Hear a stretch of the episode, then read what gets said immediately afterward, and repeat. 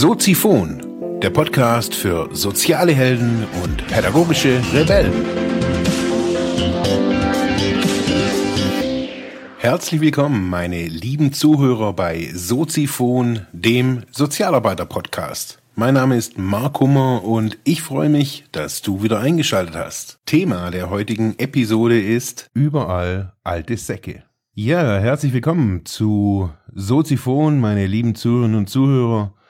Eine weitere Episode, ich habe es ja schon angekündigt auf Facebook auf jeden Fall. Letzte Woche wir, äh, also wir, ähm, ich hatte äh, einen Serverausfall und daher haben wir, weil ich den Server ja nicht alleine betreibe, äh, dran gearbeitet, dass das wieder funktioniert. Das heißt, oder das hieß, äh, eine halbe Woche gab's die konnte man die Folgen nicht abrufen, also da, wo ich die, die Folgen auf den Server hochgeladen habe, der war kurzfristig wegen einem Defekt am Stromverteiler oder irgendwas irgendwie äh, nicht zu erreichen, wie auch immer. Jetzt geht's wieder und ja, wir finden es alle toll. Juhu. Überall alte Säcke, meine lieben Damen und Herren.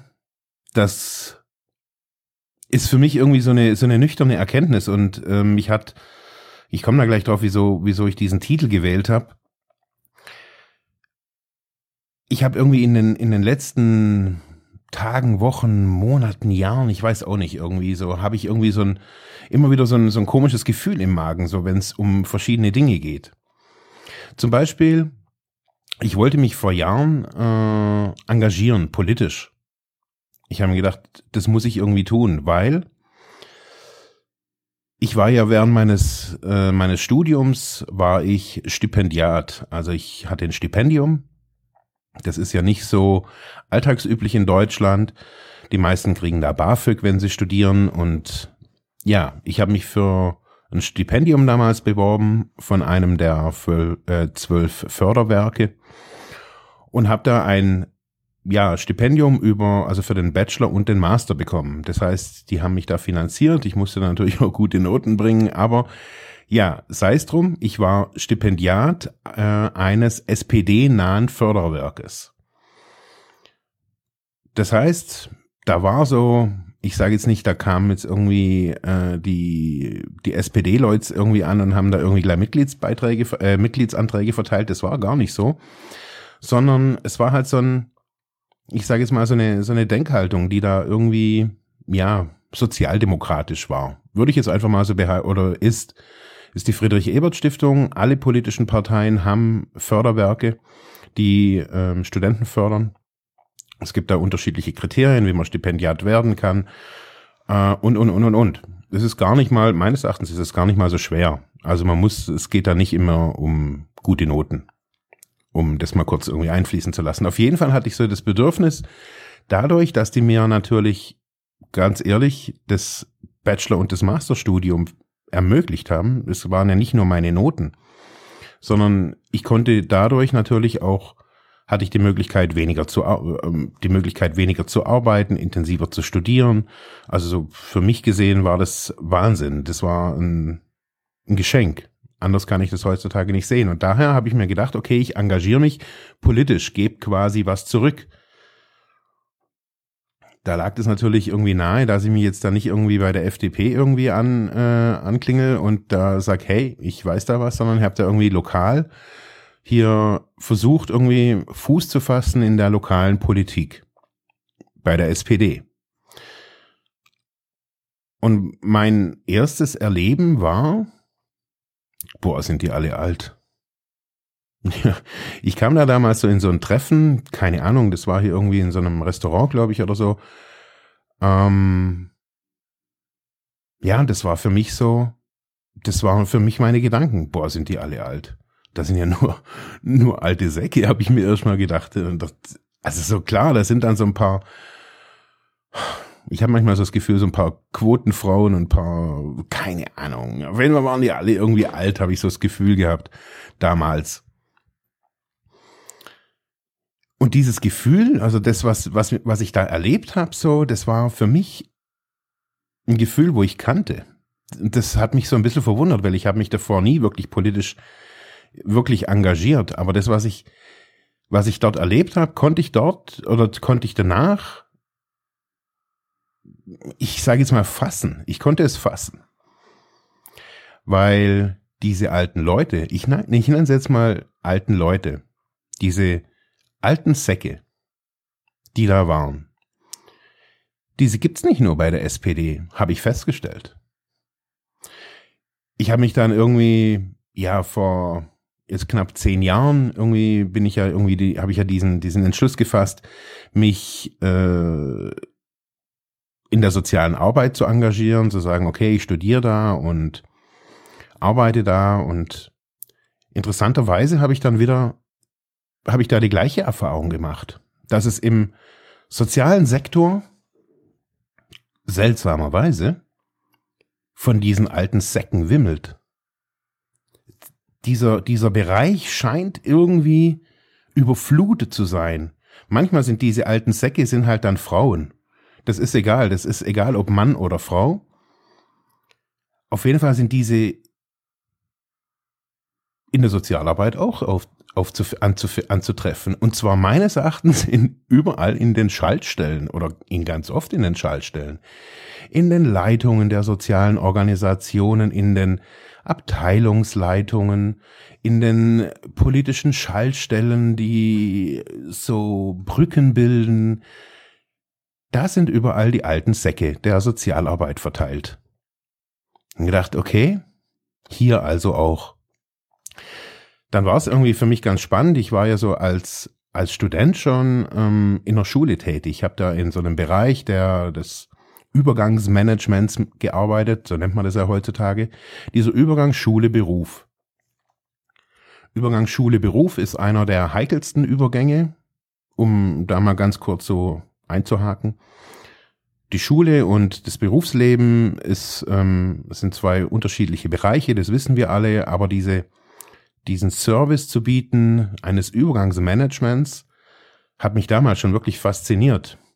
Heute, jetzt bei Entwicklungsbüro, ist es eigentlich das Gleiche. Ich biete da auch wieder Übergangsmanagement an, von vielleicht dem einen Job in den anderen, von einem Job in die Selbstständigkeit, ähm, von einem stressigen Job in eher mal ein bisschen ruhiger tun und so weiter. Im Endeffekt geht es bei mir immer wieder um Übergangsmanagement, um dieses, um diesen, diese Brücke die es meines Erachtens viel, viel stärker hier in Deutschland braucht, nicht nur für Sozialfälle. Naja, auf jeden Fall habe ich da quasi im Bereich der Bildung gearbeitet, obwohl ich jetzt irgendwie quasi so eine kleine Enklave, dieser Verein innerhalb der Schule war natürlich irgendwie gespickt von sozialer Arbeit oder Sozialarbeitern und Sozialarbeiterinnen. Und da habe ich das so auch wieder so festgestellt, so dass auch im Bildungssektor, wenn man da so reinguckt, so wieder die alten Säcke da sind. Diese alten Säcke sind dann manchmal, es war nicht bei mir an der Schule, wo ich gearbeitet habe, aber vielmals an den, an den Partnerschulen waren wieder die alten Säcke-Rektoren. Diese alten Säcke sind im Schulamt, im Regierungspräsidium, im Bildungsministerium. Komischerweise waren die da auch auch wieder in Form von Frauen und Männern. Das heißt, ich war irgendwie für mich irgendwie so schon fast zum dritten Mal irgendwie enttäuscht, dass ich überall das Gleiche vorfinde. Ich gehe in den in die Politik, oder was heißt, ich gehe, bin nicht in die Politik gegangen, aber ich wollte mich da engagieren. Ich habe gedacht, hey, politisch engagieren finde ich cool. Genauso in der sozialen Arbeit. Ich habe gedacht, hey, Sozialarbeiter, das ist so irgendwie was später irgendwie oder halt dann gleich, ja, parallel irgendwie der Bereich Bildung, Bildungssektor fand ich auch total spannend. Ich dachte, ey, wow, da braucht's viel mehr Sozialarbeit und man muss die Lehrer eigentlich entlasten, nicht irgendwie alles irgendwie den Lehrern irgendwie aufbürden. Da, das ist doch irgendwie ein blödes System. Und wieder kam mir, warum wird das alles irgendwie so blockiert? Wer man sucht ja immer so nach der grauen Eminenz im Hintergrund, so die, keine Ahnung, die Goldman Sachs Banker der, der Bildung oder sowas, so die irgendwo heimlich da sitzen, sich da irgendwie in irgendwelchen Alpenhotels verschanzen und dann irgendwie heimlich beratschlagen, wie man die deutsche Bildung sabotieren kann. Das, die gibt's ja nicht. und doch irgendwie sind diese alten Säcke der Bildung auch wieder überall. Naja, halten wir das mal so fest. Und auf jeden Fall, jetzt so vor einigen Jahren habe ich so halt so gemerkt, boah, selbstständig arbeiten. Ich bin dann irgendwie so als Freelancer, als Freiberufler irgendwie hier so durch die, die Bundesrepublik gepilgert. Habe verschiedene medienpädagogische Projekte gemacht und für den und für den und dies und jenes. Habe mich da in ganz vielen verschiedenen Richtungen ausprobieren können und dürfen. Ähm, habe wirklich super spannende Projekte starten können und habe dann auch so diesen habe dann so gemerkt, so dass ähm, dieser Bereich in, was man immer so sagt, in die Wirtschaft, in die Industrie, als Sozialarbeiter, als Pädagoge schwierig ist. Da heißt es immer so, die sprechen einfach eine andere Sprache. Da geht's um Benefit, um Nutzen, Profit, lauter so Zeug so. Na, auf jeden Fall war das dann irgendwie ganz spannend. Ich habe vor über einem Jahr habe ich offiziell so kundgetan. Ich habe meine Firma gegründet. Da muss man sich ja dann auf verschiedenen Stellen anmelden. Und dann ging es so für mich los, so, okay, wo, wo, wo möchte ich jetzt oder wie möchte ich da auch tätig werden? So und war dann in, wurde dann eingeladen zu einem Business Lunch ähm, hier so regional, so Mittagessen quasi mit anderen Leuten, die auch selbstständig sind oder auch nicht oder halt irgendwie Business machen oder halt irgendwie arbeiten. Keine Ahnung. Jeder so irgendwie unterschiedlich. Ich glaube, sie waren irgendwie alle selbstständig oder auch nicht. Ja, da wird man ja irgendwie, ich sage jetzt mal so, man kann da Teil von dieser Community werden und sagen so, ja, ich gehe jetzt irgendwie auch auf die IHK-Seminare und auf die Business Lunch Treffen und auf die Xing Bodensee irgendwas Treffen und ähm, gehe dann zu einem Gala-Dinner und einem Startup Yeah auf jeden Fall Treffen. Ähm, auf jeden Fall habe ich das auch gemacht. Ich bin ganz ehrlich, ich war dann ich scheue mich da ja auch nicht davor und ich gehe da ja auch irgendwie hin. Und was treffe ich? Alte Säcke. Ganz ehrlich. Alte Säcke treffe ich da. Überall. Ich hatte ja sogar schon mal den Anflug gehabt, so, ich, okay, vielleicht muss es vielleicht ein bisschen elitärer sein oder innovativer. Und habe mich da mal so bei so einem exklusiven High-End-Business-Club da irgendwie vorgestellt, die meines Erachtens, glaube ich, die Geschicke der Welt lenken oder sowas. Nee, auf jeden Fall habe ich da einfach mal hingeschrieben und habe dann aber schlussendlich dann irgendwie mir die Bilder so angeguckt, wer ist denn da dabei und habe dann wieder gedacht, ey, fuck, alte Säcke schon wieder, was ist denn da los? Sind denn die ganzen Jungen irgendwie, sind die alle nach Berlin gezogen oder was? Oder wo, wo sind die? Wo, was ist da los? Naja, ich habe dann erstmal irgendwie Urlaub gebraucht und ähm, von diesen ganzen Erlebnissen so des dieser alten Säcke. Jan war jetzt mehrfach irgendwie im Urlaub. Ich teile das ja auch teilweise so ein bisschen so im Internet. Und was erlebe ich dann im Urlaub? Zum großen Teil wieder alte Säcke-Urlaub jetzt nicht, dass ich diesen Urlaub mitgemacht hätte, aber diesen Urlaub oder das, diesen Anspruch, was, was ich immer wieder so höre, was Deutsche wollen, da erlebe ich, ey, scheiße, sogar im Urlaub, da kann ich nach Marokko fliegen oder in die USA oder egal wohin, in die Türkei, nach Bali. Das, was nach da drüben transportiert wird, ist, hey, eure alten Säcke wollen das und das. Also wollt ihr wohl alles, alle das. Und da bin ich so ein bisschen aufgewacht. Da habe ich mir so gedacht, ey, um was geht's hier eigentlich? Was ist da eigentlich los? Und ich habe in einer der ersten Soziphon-Folgen, da war ich noch so ein bisschen, ja, ich sage jetzt mal, angetan von äh, den Büchern von Veit Lindau. Bin ich immer noch, ich finde die immer noch ganz cool.